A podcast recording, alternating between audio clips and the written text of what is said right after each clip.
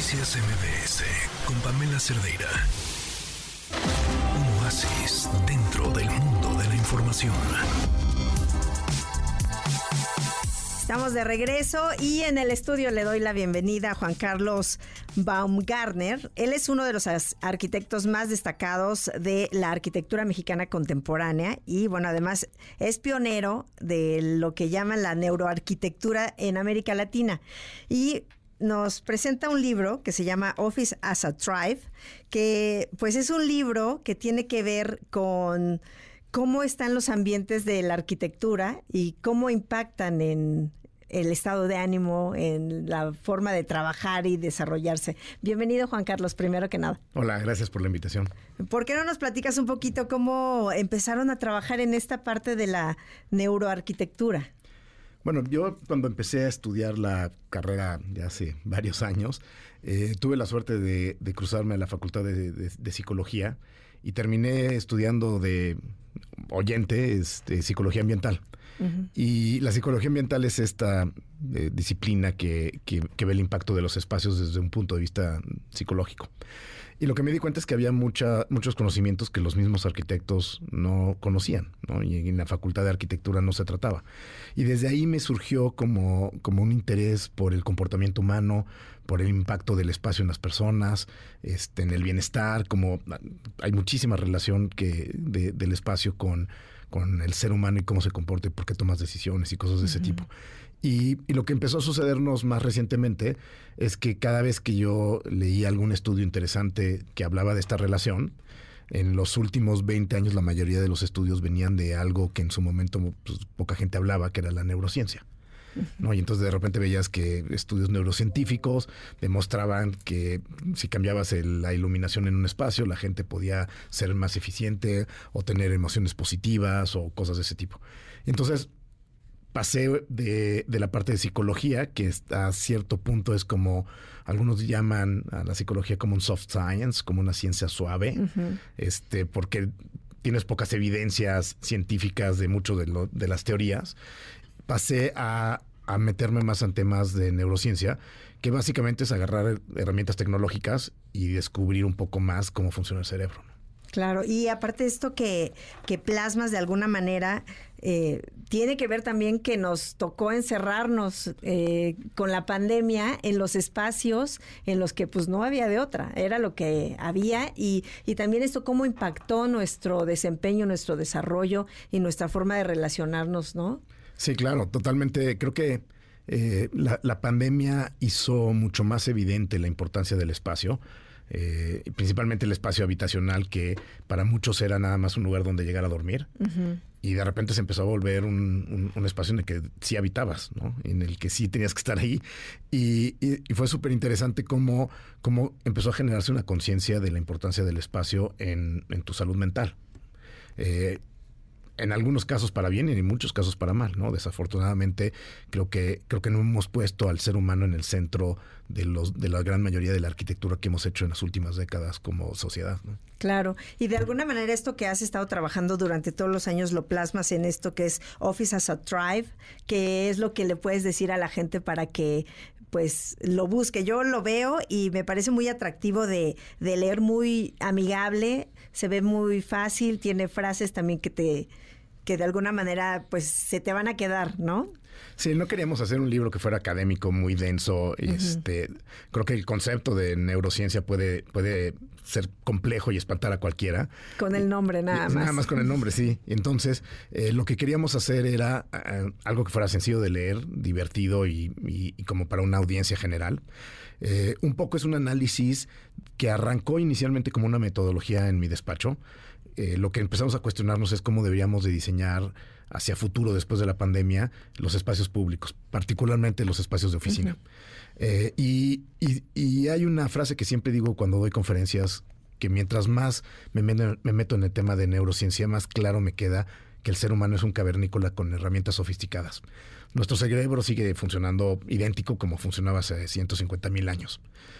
Eh, muchas cosas ya ni siquiera las necesitamos, ¿no? Ya no necesitamos sobrevivir como, como necesitábamos sobrevivir hace 150 mil años. Sin embargo, nuestro cerebro sigue haciendo lo que hacía hace 150 mil años, 150 mil. Y entonces parte de, la, parte de la idea es que por muchísimos años utilizamos a la tribu como una herramienta para generar grupos de alto desempeño. O sea, lo que hoy una organización le gustaría hacer, o una escuela, cualquiera de las dos, es tener un grupo de alto desempeño, es que el ambiente logre que tengas un desempeño como, como más eficiente y mejor. Más eficiente, la mejor, la mejor versión de ti. Y eso lo habíamos, lo, habíamos logrado hacer en las tribus por cientos de, años.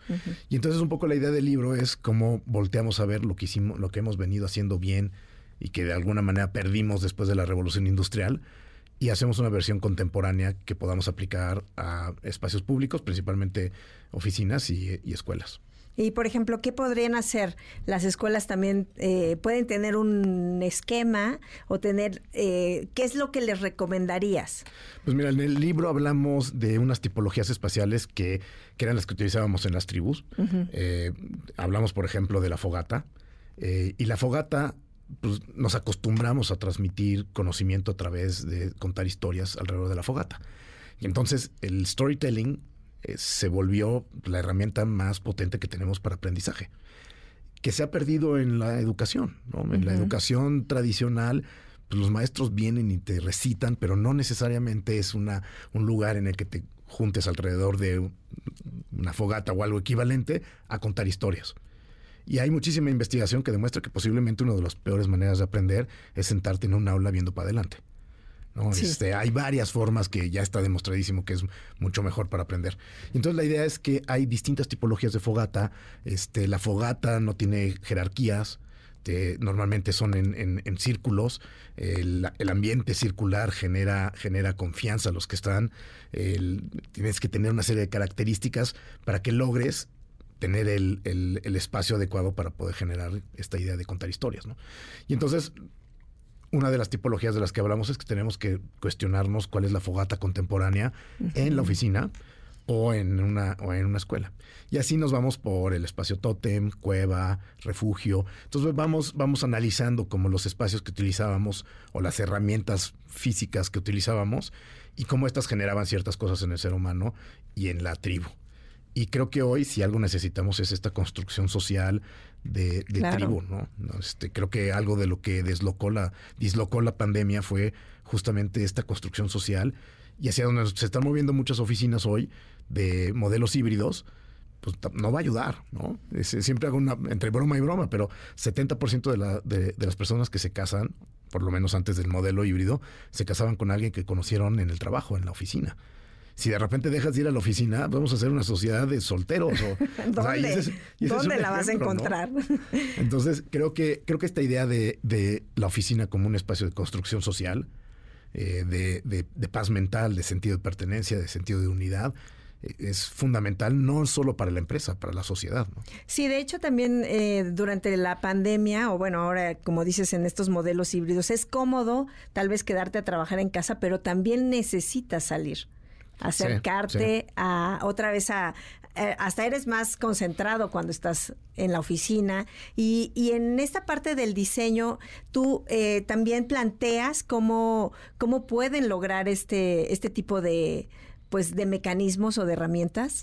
Sí, el libro está compuesto como por dos partes. La primera es una, una teórica que analiza pues, qué es lo que sucedió en la pandemia y cuál es el rol de verdad del espacio público. Este, y me refiero mucho a espacio público de la, cuando hablo de la oficina, porque son los pocos espacios públicos de verdad que nos quedaban. ¿No? Este, en, países como México, ni siquiera es que tengamos tantos parques, este, no tenemos mucho espacio público. El centro comercial que sustituye un poco el espacio público, la verdad es que no es para construcción social. O sea, la oficina era es de, esos pocos lugares que nos quedaban, ¿no?